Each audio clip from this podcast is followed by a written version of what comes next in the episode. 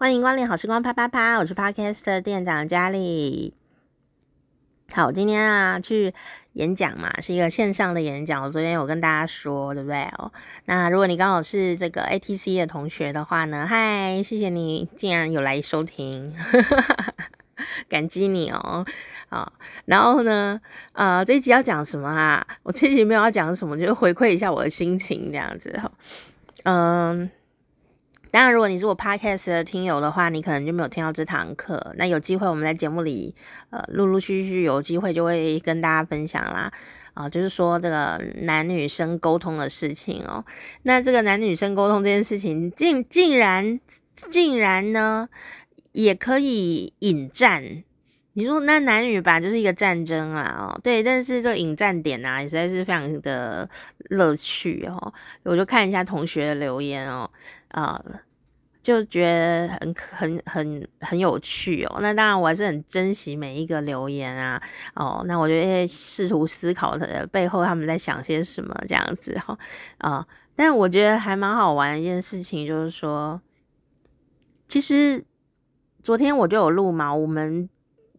要跟大家分享的就是一个两个小时的线上演讲，然后中间要啊、跟同学们回答同学们已经提出的问题，所以我决定要用同学提出的问题和我本来的课程的架构，然后来呃跟大家分享哦。那我的出发点就是要，因为讲男女沟通这件事情有非常多的面向可以讲，那两个小时不管你两个小时要用什么面向讲啊，其实都是。没完没了，都讲不完啊！因为这就是一个亘古难解的谜团呢。就算你听了一百堂课，也不见得就不会吵架。可是如果你有一点点的方向可以去思考的话，你遇到一些困难的时候，或许你就有这个可以参考的一些。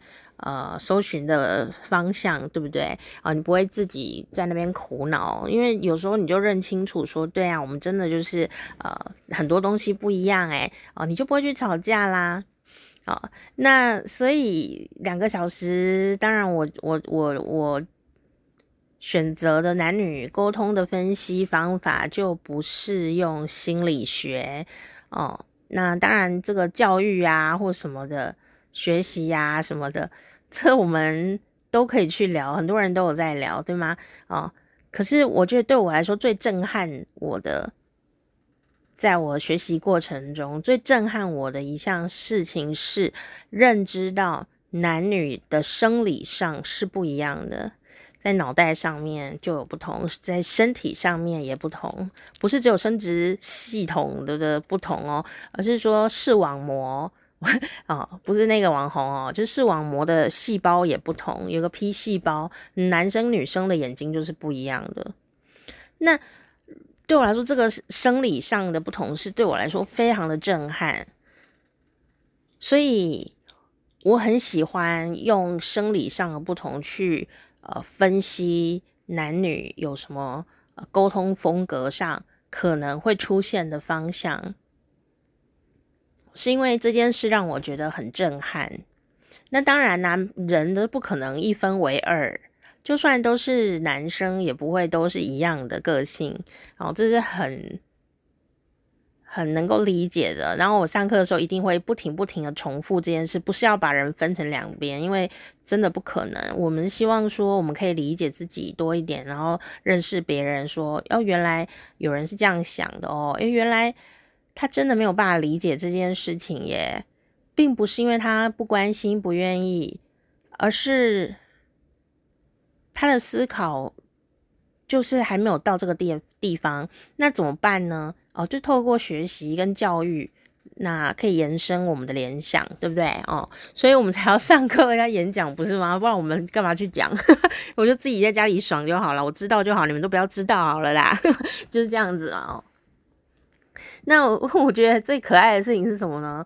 就是他们为，就是有有有有有人会这个提出意见啊。那我当然提出意见也很珍贵哦。但我就觉得比较好玩的事情是说，因为我本来就是要讲男生脑跟女生脑的沟通模式有一些不太一样的地方，有些方向可以去掌握一下。那你自己再去微调，对不对哦？那你如果可以理解这个方向，那微调起来那比较快速啦。然后就有同学啊，就说为什么他全部都在讲男女脑啊？什么事情都可以归咎在男女脑的不同吗？当然不行啊，这不是废话吗？当然是不行啊。对，讲义的一开始就有写了嘛，就不是要分类这样子哦。教育也是很重要，不然我为什么要上课？哦，但是还是会有同学啊，就是会哦在下面留言啊，就会有这些意见。然后就后来啊，就很多同学都跟他来这个来来去去，要往往来来的这样。我觉得同学们都相当的优雅，然后呃很很理性。哦，理性的同学们很多，然后大家就是可以不管意见是什么啦，哦，大家能够在留言区留言啊，都表示你有认真在听课，我觉得这还蛮好的一件事情。那那你说，如果看到意见跟我不一样的人，会不会心情不好？会啊。哦，但我心情不好，并不是因为人家意见跟我不一样哦。我其实不是很 care 人家意见跟我不一样，因为留言板就是大家可以留言的地方，不是吗？哦，只是我会觉得，呃，我会去思考说，诶，他到底真正想讲的事情是什么？那我看了他所有的留言，呃，我还是不知道他要表达的是什么，然后。可能就是他觉得说人不应该一分为二啊，或者说不应该用脑来做沟通的基础，这样大概是这个意思吧。然后有一点也蛮有趣的，就是说，哦，既然大家都在听节目，我就要讲一下。当然也不是每个人都这样哦，不是每个人都这样哦，哦，只是说有这个习性哦，但是你的天生习性呃没有透过后天的训练或修修这个呃这。调整的话，呃，也许就会是一个先天的习性这样子哦，哦，就说什么啊，说收集东西啦，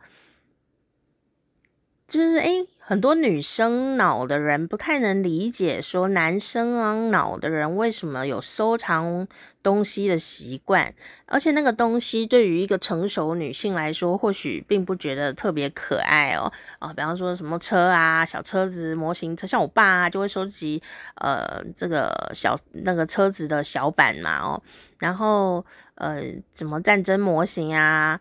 哦，或者是有人会集邮啊，哦等等的哦，呃是玩具公仔啊这一类的哦，诶，那很值钱呢。我现在真的觉得，呃，如果你要收藏，就收藏你喜欢的，然后收藏有价值的。你喜欢的不一定售价未来的什么会保值，不一定，但你是喜欢它的，你可以收集，在你的能力范围内这样哦。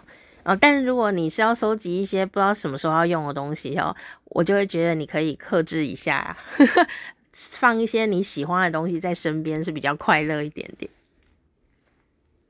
那哦，所以我就在讲说，因为呃，男生啊，男生的祖先在一开始的时候呢，就是有狩猎的。习性，那那样的一个习性，有可能就记录在这个 DNA 里面了哦，就记录起来，就好像女生，呃，一开始祖先是进行采集动作，所以他可能采了几千年了，都在做类似的事情，所以他就会这个会记忆嘛，哦，这身体也是会记忆的，然后会。留在 DNA 里面的一个神秘的记忆，这样子，那有这样的一个说法哦，那我觉得是非常有道理的，这并不是我自己掰出来的哦，很多老师都有讲过这个，这个，这个可以去呃做一个联想嘛，哈、哦，做一个联想，所以啊，我今天就讲了一句话，我就说，呃，所以啊，有些男生他就会有收集。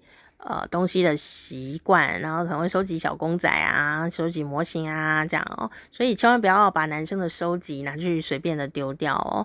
哦，我就讲了这句话，哎，不行哎，引战了，引战了，我都不知道哪里可以战哦。然后就引战点就是这里啊，就很好笑。除了刚刚的男生脑跟女生脑一样，我现在想说，他就就有人就很不开心啊，哦，就不开心，就会觉得说，不是只有男生的东西，这跟男生脑跟女生脑没有没有。没有关联，本来就不应该随便拿人家东西去丢掉。对啊，你说的很对，本来就不应该随便拿人家的东西去丢掉，这 common sense 不是吗？所以根本不需要在上课的时候特别讲，不是大家都知道吗？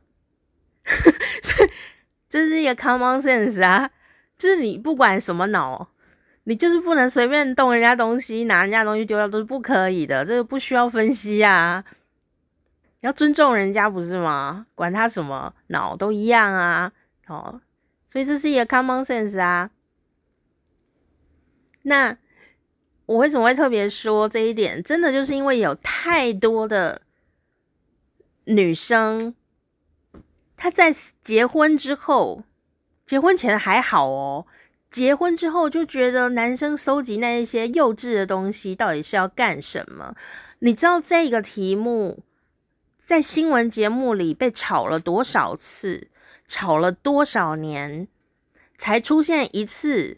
什么？前阵子台湾有一个新闻，说有人把这老公的收藏玩具哦拿去送给亲戚，才报一次新闻。但事实上，这样的问题，日本、韩国、台湾到处都有。诶，就是结婚以后，女生就是觉得，诶，男生收集那些小玩具到底要干嘛？尤其是日本。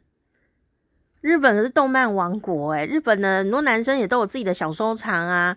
然后女生就是有时候会结婚以后就觉得说，我在那边工作很累，你在那边给我玩小玩具，这样就觉得放在那里占空间，或呃没有收集好，或者怎么样的，就会产生纠纷。所以这个题目并不是只是说前阵子的新闻题目而已哦，新闻有一个这样子的一个呃事件哦，不是这样而已，这是一个我在。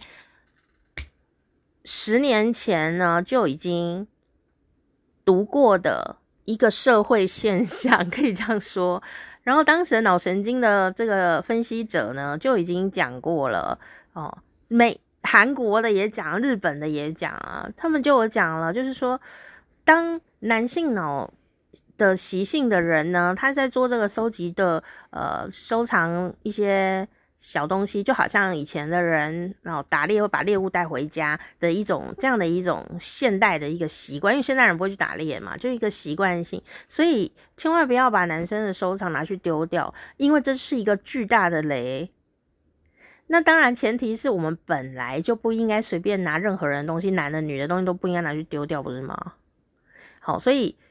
这个故事是有下半段的，但因为上课的时间快到了，所以我就没有特别再去做延伸。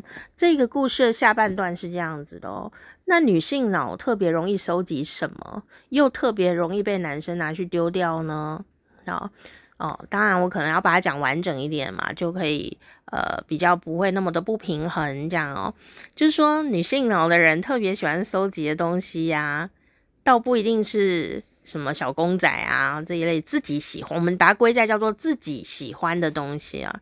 女性脑的比较不会以自己喜欢的东西来做收藏，也是会有。比方说，有人会喜欢买包包啊，买衣服、买鞋子啊，这当然也都算是喜欢的东西嘛。哦，但是呢，有一部分的女性啊，她女性脑的人，她会收集一些就是。可能未来要用到的东西，好，可能未来会用到的东西，比如塑胶袋啊、纸袋啊 之类的，某种铁盒，觉得以后可以装东西，就是说这些东西并不是很值钱，他自己也并不那么喜欢，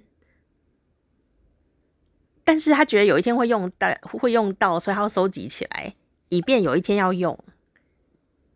那。这个也无伤大雅，不是吗？因为真的有可能会用到啊。但有时候收集的就是过量了，太多了，积堆积如山，收纳又收纳不好的时候，就会变成一种生活居家的杂乱感，对不对？此刻，诶，争执就会出现，出现什么呢？男性脑的人就会觉得说。你收集塑胶袋要做什么？那你看起来很乱哦。重点是他收纳没有收好嘛，对不对？哦，女生脑的人就会觉得说，这个以后可以用，那以后什么时候要用不知道。那在购物上面有时候也会出现说，这以后我要穿，那你什么时候要穿还不晓得，有一天就会穿哦。所以有时候你你就会发现说，呃，在很多机会里面你会发现，诶。男生有男生脑有时候会觉得说，哎，女女生脑为什么要买那么多包包啊？你什么时候要用？有一天会用哦，你什么时候穿这鞋子？有一天会穿哦。你为什么要买那么多保养品？因为我之后可能会用。那你为什么要买十二瓶？因为有打折哦，就会有这种现象。不是说不行哦，而是说这有可能是一个冲突的开始，所以你必须要互相理解。说哦，为什么他会有这个习惯性？他是来自于什么原因呢？然后你能够理解彼此的不同，呃，跟他为什么要买这个东西，他身后的一个背后可能有个什么样子的隐藏的呃潜意识啊，这样子的一个作祟的 状态啊，然后你就说，哎，他为什么会这样子呢？哦，所以很多男性脑的，也许要到结婚以后，你才会发现，呃。两个人这些奇怪的呃收藏到底什么意思？其实对本人自己来说是不奇怪的，但另外一方有可能没办法理解啊，所以另外一个人会觉得我们很奇怪，我们也会觉得他的收藏很奇怪，然后互相就会觉得对方呃怎么收集那些东西到底要干嘛？那这就就是一个吵架的根源嘛，是不是？就是这样子。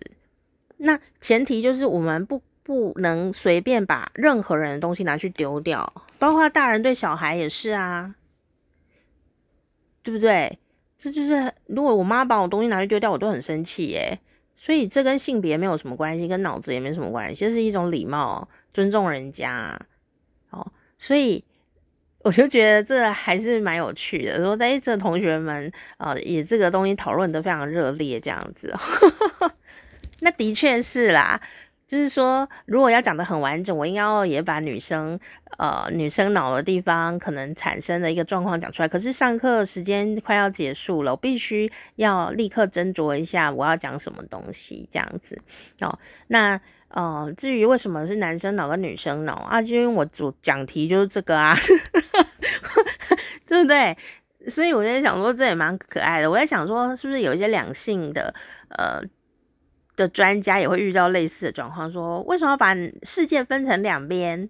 谁说男生一定是这样，女生一定那样？没有人说啊！我不相信有任何一个成熟的呃分析两性的人会故意把人分成两边，因为这已经不流行了。我们知道彼此的不同，是为了能够。让我们可以沟通顺畅，不是把我们分化。那我们当然就会慢慢的走向说，能够中性脑的沟通是最好的。就像同学留言啊，有个同学就写出“中性脑”三个字，我觉得他超级棒棒的啦，哈，就是这样子，很有趣，有点像。感受到网红的威力，这样子，那你表示同学们真的蛮认真上课的啦，你知道吗？就是呃，就像听友也是会写信来骂人呐，是一样的哦。嗯、就会觉得说心里面有很多神奇的感受，但是还是蛮感谢的这样。然后说哦哦，原来这里可以这样表达自己的意见，或者说诶，这样不是会引战吗？这样我就会很有趣。不过因为因为呃。这种形态的讨论啊，我已经在二十年前做过类似的行为了，所以我就很不，我没有很怕战，你知道吗？就是就是大家可以讨论自己的意见啊，无妨吧，对不对？无妨。可是你你这样讲出这些话，当然很很好，但是别人也会来回应你。那你们这样回来回去的，如果觉得很愉快，那也无妨。就是这样子，我是一个民主的人，我是接受各种不同的意见，因为每个人的脑就是不一样啊，每个人的脑再加上先天的不同，然后加上后面的学习，本来就会产生不一样的感受力。哦，就是今天的妙趣闻这样子，还吵得很，就是也不是吵啦，就讨论的很激烈这样子，然后大家也都呃这个回来回去回来回去的这样，那。但我真的觉得，就是有一点很棒，就是呃，同学们都很很有自己的道理哦、同学们很有自己的道理，也有很有自己的想法，有自己的观察，我觉得这很棒。这不是在讲客套话，这真的还蛮棒的。那当然，如果呃，身为一个老师，我们必须呃去。尊重每个同学，然后希望他们都能发言的话，当然也会有一些呃不一样的意见呢，我觉得也很好，因为那可能表示什么？表示我可能诶，在两个小时内，也许没有办法很完整的去交代某些事情哦，或者是说什么东西不一样这样子。因为因为我的题目本来讲题就是要讲男性脑跟女性脑啊，但是后来就是上一集有讲到嘛，就是后来有人就是会有。呃，联联想到比较恐怖的东西，所以就改了名字嘛。但我的内容不会改啊，我就是要讲男性脑跟女性脑。对啊，我要保留我当年震撼我的那一个观察。但是这一这个主题我讲过很多次哦，就是在台湾蛮少人讲这个东西，是有但不多这样哦。那。要跟谁讲，这也是一个困难的地方。我觉得，身为一个教育的教育者，应该要提早跟同学们分享这件事。为什么？因为他们已经在谈恋爱了，他们已经在跟同同学相处了，他们有人在打工上班呢，各种的。而且，这就是异性之间的相处，我们必须去互相认识不一样的思维方法。应该要早一点讲，可是啊，我也发现说，我如果跟四十岁以上的人讲，共鸣度比较大，特别是交过呃，这个叫什么？交过男友，交过女友，然后呃结了婚，有了小孩，有公婆，哦这样子的一种，或者在呃这个职场上工作了比较久，很清楚的知道说，哎，这个职场上就会有种男生。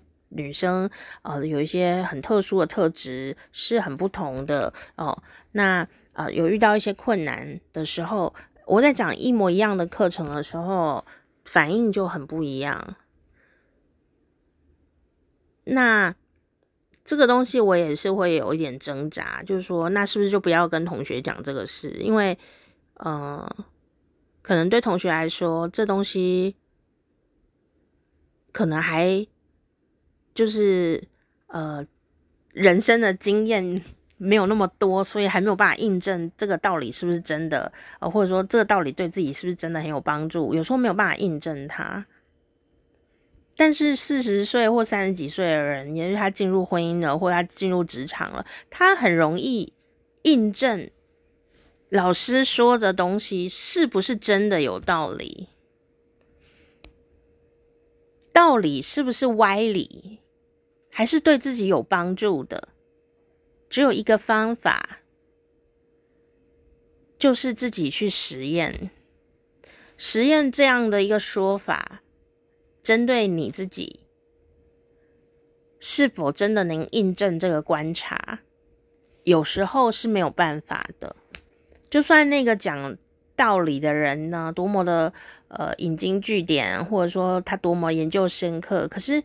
有时候你觉得一个道理哦很真切，可是你实践在生活里的时候去做观察或者实验的时候，嗯、呃，你其实没有办法印证这件事，那你就会觉得好像这个道理是歪理或没有帮助这样。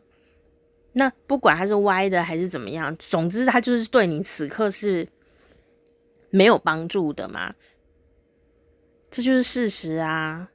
我觉得道理是什么？还有学习到的东西，你就是要亲自去验证它，你去亲自实验它，你才能知道这个道理对你有没有帮助。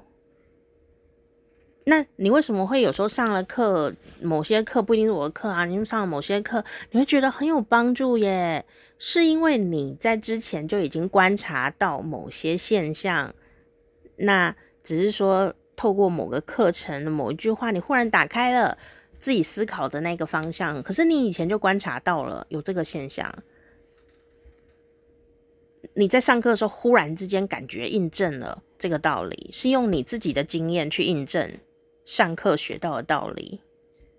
哦，你就会觉得啊，这个老师讲得很棒诶，好像有这回事哦，好像可以试试看哦。哦，是因为这样子，所以我要鼓励老师们啊。呃，同学们有时候听不懂你说的话，第一个我们当然就会检讨，是不是我们表达有什么 要改进的地方啦。然后第二个就是说，对方就是学生们啊，他在这方面的经验哈，就是不管你教什么东西，对不对？哦，在这方面的经验不是这么充足的时候，练习的基础不够多的时候，有可能是听不懂的。有时候会误解，这也是很正常的事情。那其实误不误解，我们也很难说，因为有些看起来好像有听懂的人，他也是很误解啊。我发现是这样子的，所以我就真的是每个人脑袋的回路跟思考方向真的是非常的不同，我们没有办法掌握每个人的小脑袋，我们只能尽责的去表达我们要表达的东西。哦，尽力去表达我们想要分享的东西。那至于每个人能够吸收多少，是不是真能够完全 copy 我们的想法？或者说他其实因为听了课有相反的意见，我觉得都是很一个好事情啦，都是好事情。好，那哦，就是我今天上完课以后看到同学留言，觉得相当值得记录下来的一件事情。就说哎、欸，哇，真的是很妙这样子哦，就是看到不同的呃讨论的内容这样，但我不觉得，呃，需要难过，呃，因为虽然我还是会有点冲击，你知道吗？因为人还是有一个心在那里嘛，哦，有个情绪在那里哦，但我就觉得说，呃。第一个是我是很认真的，我还去 update 过呢。然后 update 完了以后，我就看到一篇文章，很好笑。有一篇文章是写说，男生脑跟女生脑的沟通的论点呢，其实呃是错的。讲下来一个这样的标题，我赶快点进去看呢。我想说他有 update 什么吗？就我 update 进去，我就看，嗯，然后他讲完了以后，答案还是说男生脑跟女生脑结构上真的不一样。那我就 说，那不是一样吗？那就是不同，不是吗？他只是想用另外一个说法，让我们想点进去看，就是这样子。好，哦，我觉得人真的是不能简化，我还是这样强调，我们不应该。简化任何一个道理，也不应该简化任何一个思考。但是这个时代是很快速的一个时代，你你真的好难。你告诉我两个小时要怎么传授男女沟通之大法，真的很难啊。然后，嗯，你必须要把它化化繁为简。但你在讲简的时候，又有人可能会觉得它不够完整。这样，我讲这也是很多呃演讲者的为难吧。我是没有很为难啦，我只是在分析我自己的心情给你听。这样，为什么？因为我很认真啊，我反正就是认真的在分享。那虽然虽然。可能人要到了三十几岁以后，才可能对这个题目的共鸣度比较好，也就是说，上课的 feedback 会更好一点。可是我觉得三十岁再告诉同学这个道理，会不会有点太晚？三十岁我们还能预见吗？我宁可你早一点听到这些可能的方向，日后再。遇到状况的时候，你至少会想到说，好像有个老师曾经讲过类似的东西。哎呀，我可以来 Google 一下哦，这样子埋下一个小种子。不然两个小时是要买什么？我想很久诶，这因为我这堂课讲过很多次了，所以我观察过呃实际上课的同学，然后呃，所以我这次上线上课。掌握度又比之前高很多，因为只只是说，因为每一次的同学啊，遇到的年代哈不太一样，也多少有一些差异，然后也多少有些差异，哦，但我还是尽可能的去去分享这样子。对啊，我思考了，很认真的思考很多年诶。因为我很惊讶的发现呢，现在的同学，至少在五年前我讲这堂课的时候，五年前啊的的大学生，我遇到的那一群人，不是所有，就我遇到的那一群人，很多人真的就是不敢跟异性说话耶，然后他下课的时候就很很害羞的，因为上了课他觉得好像有点启发，但又还是很害羞，然后就会来问我问题，因为是实体课程嘛。他问我说，好几个，我是一群人跑来问我说，老师，我们不敢跟异性对看眼睛，诶，我说为什么呢？然后就说，因为感觉好像怪怪的，很恐惧这样。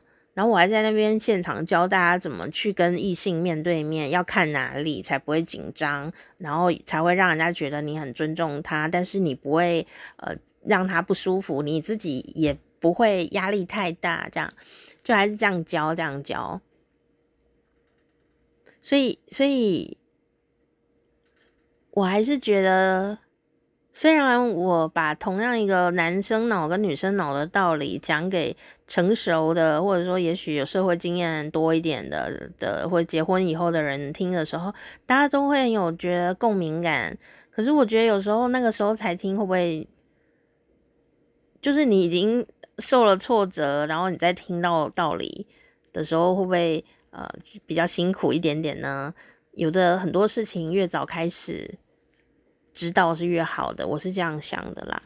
好，那所以啊，既然我们决定要当一个前卫的开创者，好，那我们就要有这个勇气去去去探索哦这一些未知的领域嘛。还有同同学们有一些反应啊，好，他有什么样的反应？这样，我觉得这是我认为教育是一件。很前卫的事情，所以前卫的人也不会怕有什么别人的意见啊。但我还是会认真思考，说，诶，这同学们的意见是怎么样？怎么样？哦，是不是我我要检讨啊？或者是我是不是有什么不完整的地方呀？哦，这些我还是要去思考。但我思考完了，我现在就录一下 podcast，这样就这件事就会告一个段落，这样。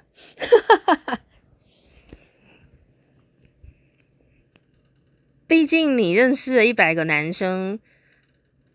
跟认识五十个男生，或跟认识两个男生，呃，一起讨论男男生怎么想，那那感觉是完全不同的耶，对吗？就好像你认识过一百个女生，然后跟你只只只认识一个女生，或你不敢跟女生讲话哦，那我们再讨论女生哦怎么想，那感觉也是不太一样的。好，感觉很不同的。好，那当然啊，如果你一开始就有一个好一点的思考方向，还是我们比较乐见的一个状态嘛。所以教育有时候也是还蛮孤单的一件事情。你必须要讲一个他们还搞不清楚的事情给他们听啊，有一个概念。如果我现在就真的就是这样想哦，就是说我已经知道我要做什么了哦，你我就是希望。为大家布下一点小种子，你当下不能理解没关系，也许你一生都没有办法理解。那你说我讲的一定一定对吗？哦，也不一定哦，因为科学啊，就算是我们所谓的科学，科学就是一直不停被推翻的道理，你认同吗？当原子被发现的时候，多么时髦啊！就是世界上最小的东西，没有想到现在还有奈米耶，奈米才比原子小更多，还有什么什么米的一大堆米这样哦。所以这个也是对我来说就是一个学习，就是说科学，你以为它就是一定的吗？连科学这么讲道理的事，它都只是一个不停不停要被推翻，不停不停的进步，不停的发现新世界的这样的一个状态，所以并没有一个道理是很久远，呃，都不会改变的。所以这叫科学精神，就是你要去做实验。所以就算是历史哦，历史，历史不就是一个死的东西吗？并没有，历史不停的不停的。因为考古，因为科技的进步，它的考古哦越来越发达的时候，有时候会发现关键性的一些东西，然后呢，就立刻推翻了我们学习了也许几百年、几千年来的一些学问哦，推翻了所有历史的原来的考证，这个是常有的事情，所以没有什么道理是不变的。我们只能用科学精神去在生活里实验印证你听到的道理，是不是真的有这回事呢？好，就好像之前我在电台做节目啊，我这个九年呢都有跟大家算八年啦，因为有一年在生病这样哦，嗯、每一天一到五的每一天，我们都会跟大家分享一句话名言，那你就知道这。多多少的岁月，虽然有几句重复的，不过这这个岁月是很长的，讲过好多名言哦。那我就会选我觉得我很很有道理的，然后我来分享给大家。那有时候我会提出我不同的解释啊、不同的诠释方法。我从这句话可以想到很多东西，这样我就会分享。那呃，但是会有几句话留在我心里面。哦，那留在心里面说，诶，当我生活里遇到一些状况的时候，我会想起这一些我曾经跟听众分享过的名言呢。然后我心里就会想说，哇，这个道理是不是真的能够用在生活里面呢？我的困境出现了，我来用用看吧，这样就会有这种想法。哦，那去验证它这样子。那有时候会失败，有时候不会失败，有时候觉得哇，真的是一个真正的道理耶。那我就慢慢的学到了事情，就是说，为什么人家说经得起考验？有一些经典啊，或者有些名句，怎么能经得起这么多年的考验？说好几千年的考验，怎么这么有智慧？哦，比方说圣经啊，比方说佛经啊。啊，比方说《可兰经》啊，这些啊不一定是宗教的哦，还有一些什么这个人呐、啊，什么希腊的呃哲学家讲的话什么的，我都会觉得很赞叹呢。就是你在那么多年前讲的东西，经过这么多岁月，我仍然可以在我的生活里得到印证的时候，我就觉得非常的感动。怎么这么厉害？也许有一天呐、啊，我今天上的课啊，也许会被推翻哦。但那也是同学们已经在生活里面哦产生了一些实验哦，他自己来把这个道理推翻了哦，这样也很好。道理就是要试着推翻的东西。这 是我自己的想法啦，这我个人的想法。我就是一个非常爱推翻人家大道理的人，我就想要推推看，然后看他是怎样子哦。为什么你就是一个大道理呢？我就很想推倒他，推推看，推推看会怎样？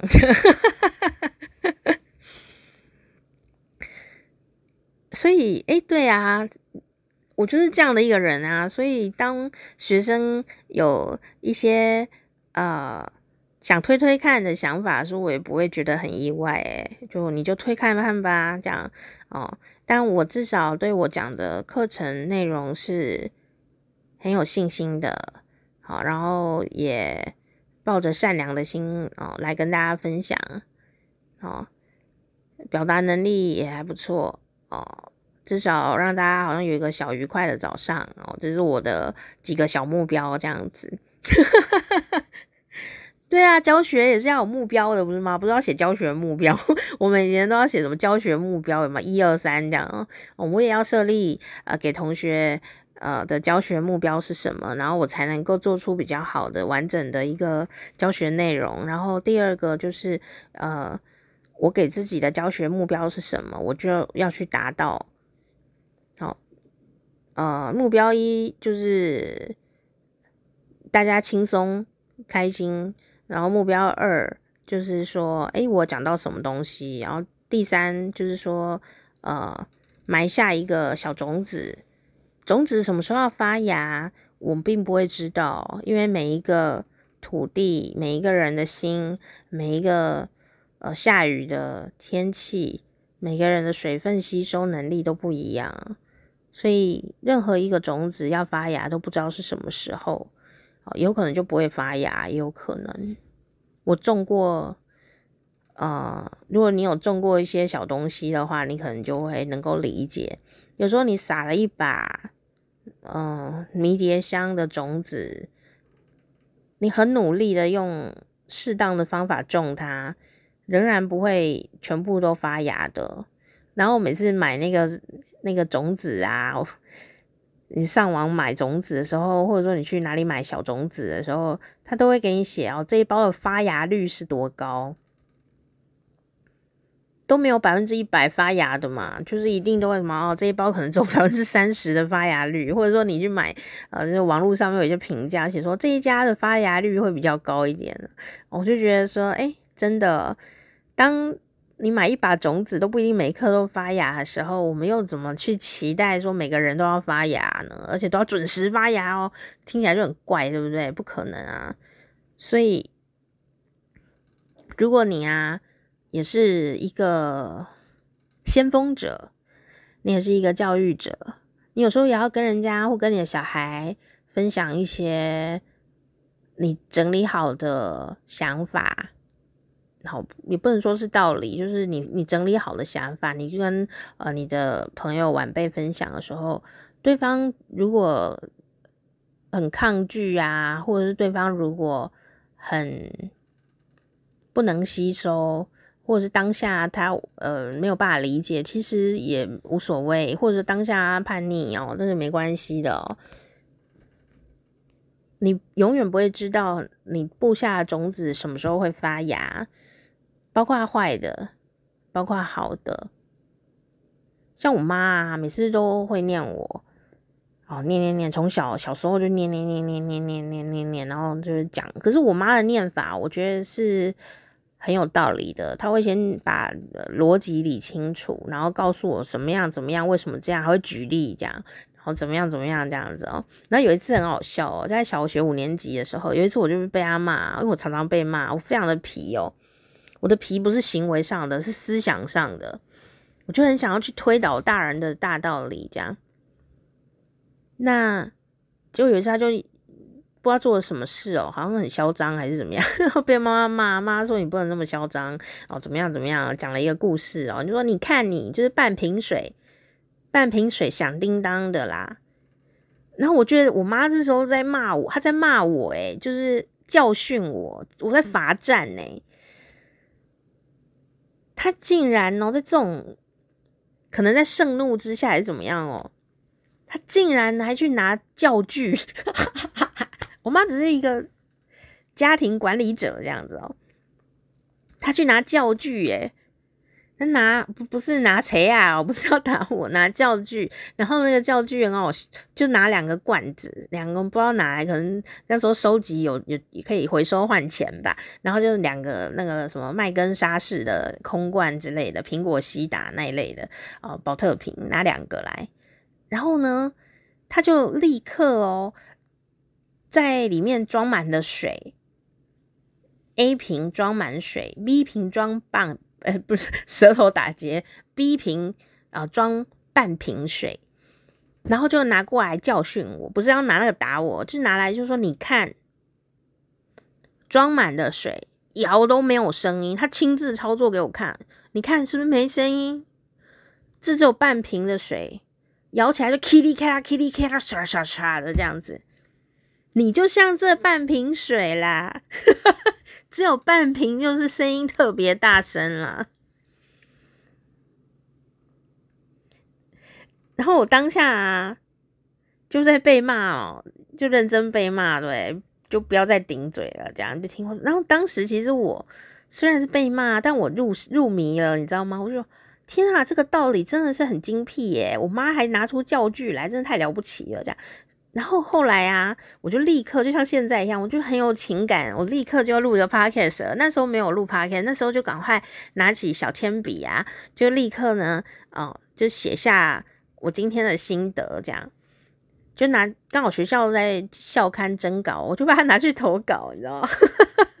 就是骂被妈妈骂的启示这样，然后我就把它写下来，嗯，还留着哦，等我哪天回家去这个。文物出土的时候，可能就可以跟你分享哦。那总之呢，他就刊在校刊上了。这不是我第一次刊在校刊上，这第二次五年级，第一次是一年级。然后我我还叫我妈来看，这样子说：“妈，你看，你看，你骂我，让我赚到稿费呀。” 那时候有小小的稿费，哦，好像是小小礼物还是什么，我忘记了，那不重要。重点是我永远都不会忘记我妈拿两个瓶子摇来摇去的 感觉。然后我那一篇文章就叫做《半瓶水的启示》，然后就阐述我被骂啊，然后呃妈妈怎么举例呀、啊、什么的。其实这篇文章没有什么了不起的，但是他写的很好。但还是没有什么特别了不起的，因为我只是按照我妈骂我的流程把它记录下来，然后最后呢再呃讲一下自己的心得感想这样子。其实然后取了一个名字这样子，那名字也没有什么，就半瓶水的启示，不就是 我妈做的那件事情？唯一值得夸奖的就是我文词还蛮顺利的，然后我的流程啊记得很清楚，哦，就是啊。觉得妈妈举这个例子非常的有有力，这样，他就是要用这个瓶子的水告诉我们说，嗯，一个谦虚的人，一个不是谦虚的人，一个内涵充满的人，不会噼里啪啦的一直发出声音来，呃，讲一些奇怪的话，这样子。哦，是什么样的人才会需要一直噼里啪啦的讲自己的话来刷存在感呢？其实就是，呃，还不够满的人。我觉得这句话对我来说很重要，虽然我还是常常要噼里啪啦的讲话，这样，因为我不知道我什么时候才会满。哎、欸，可是我。因为这样跟我妈有一个很很妙的回忆，然后也呃有对于写文章也很有自信心哦的这种感觉，然后也留下了半瓶水的启示的概念在我自己的心里面。哦，人什么时候才会装满啊？我真的不知道哦。我我觉得有时候我们就会想说，趁着我有水的时候，赶快噼里啪啦一阵子这样。因为世界不停的在改变啊，你永远不会满的，不是吗？你你刚学会了这个道理，马上 AI 就出来，你又要去学 AI 到底是怎么逻辑，它的未来趋势是什么？那等你把 AI 搞熟了，我相信世界又有新的东西了。你好不容易搞清楚智慧型手机，你现在又要来处理 AI 怎么影响世界？那就是一直不停的学习，也就是说，我四十几岁的我重新来读我自己写的《半瓶水的启示》，我有了新的诠释。在今天，我新的诠释就是说，人永远都是半瓶水啊。幸好我还有半瓶，还可以噼里啪啦的这样。幸好我还有半瓶，那我不可能变成整瓶的水，是因为人生一直往前走。哦，所以呃，嗯，我今天有这个新的想法，这样，啊、跟你一起分享。半瓶水，你看我就是很叛逆，我连自己的道理都要推翻，然后推翻，再次推翻我妈的道理，这样 也没有推翻啦，就给他一个新的诠释。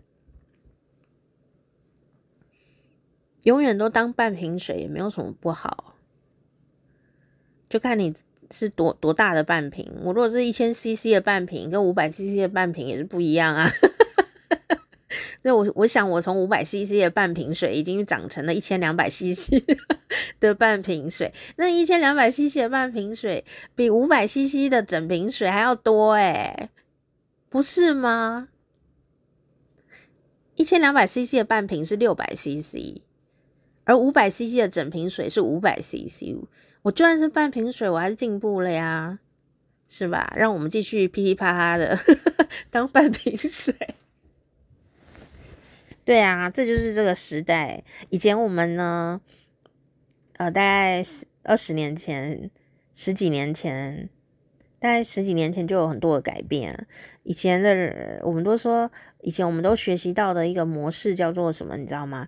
一定要做到完美、完整，再推出去。但事实上，从手机出现了以后，智慧型手机开始用了以后，你从一个每个公司啊，在研发 App 这件事情哦，你就会发现说，呃，你想要做到一个水很满的再推出来的状况，呃，你只会被骂得更凄惨。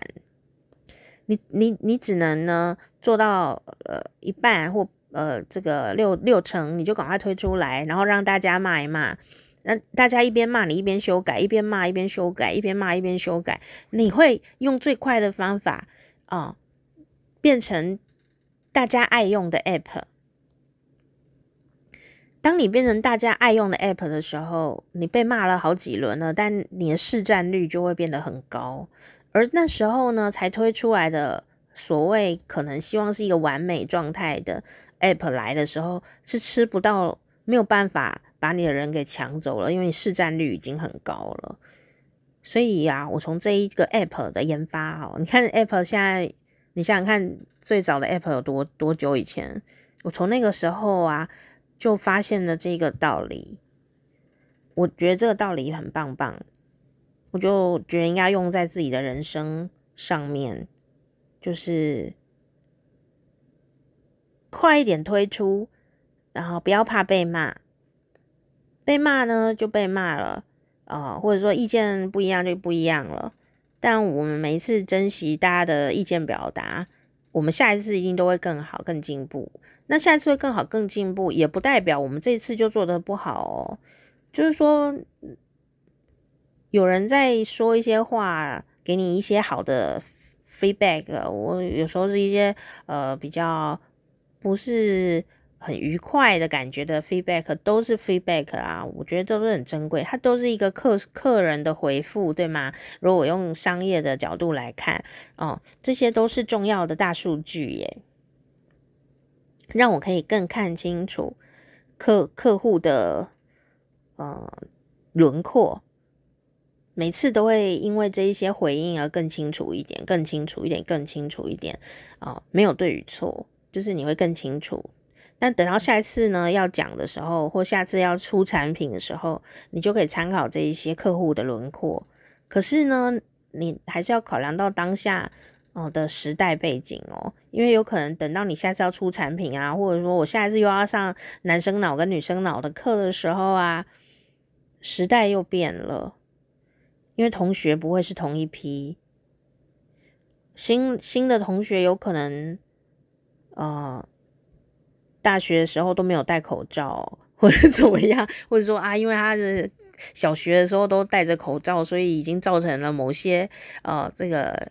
学习上面呢比较不一样哦的一些新的学习可能这样哦，诶，或者说他们可能新的同学们呃，因为都有在用 AI，所以诶，他们对 AI 的沟通能力很高，但对真的人的能力渐渐的不需要了。这样，我这次啊在准备这个男生脑跟女生脑的沟通的时候，有上过这个课的同学就知道我已经上了有没有十年啊，好久哦。但我今这次在准备教案的时候啊，我心里有一种感觉，就是觉得会不会有一天啊，我就不用再上这堂课，因为没有人需要。我觉得有可能呢，因为就更难参透人类了，因为大家都就是有 AI 可以用。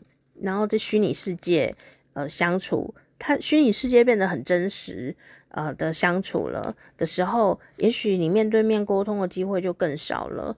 那如果是这样的话，那个时候的，呃，沟通技巧跟面对面沟通的方法，会跟现在非常的不一样哦。我现在就跟你预告，所以我很珍惜现在跟你们上课的每一个片段。因为每个片段都只有存留在现在，以后啊，这个时代变化真的好快，我自己都很喜欢跟 AI 聊天了。会不会有一天我也不想要跟真的人讲话呢？是有可能，也是有可能啊。我现在虽然在跟听众说话，但事实上我这里没有人欸，对不对？我现在是跟我的手机在说话啊。那，嗯。所以我很珍惜上沟通课的此刻，也许在这几年我都会很珍惜，因为我觉得有一天，可能同学都听不懂什么是沟通，因为不需要了，这样，这是有可能的事情，只是不会太快发生，可能也许十年后吧，或或怎么样，但它已经开始有一些变化了，嗯、为什么呢？你记不记得，每次人家画那个外星人的时候，都会怎么画？哦，有一个很典型的外星人长相，比较像人类，眼睛很大颗，然后鼻子小小的，然后嘴只有一点点，几乎几乎几乎没有嘴这样子，就是小小的一个嘴，然后眼睛超大，然后呢，手指头就是食指很发达，有没有？食指啊，跟中指很发达，特别是食指。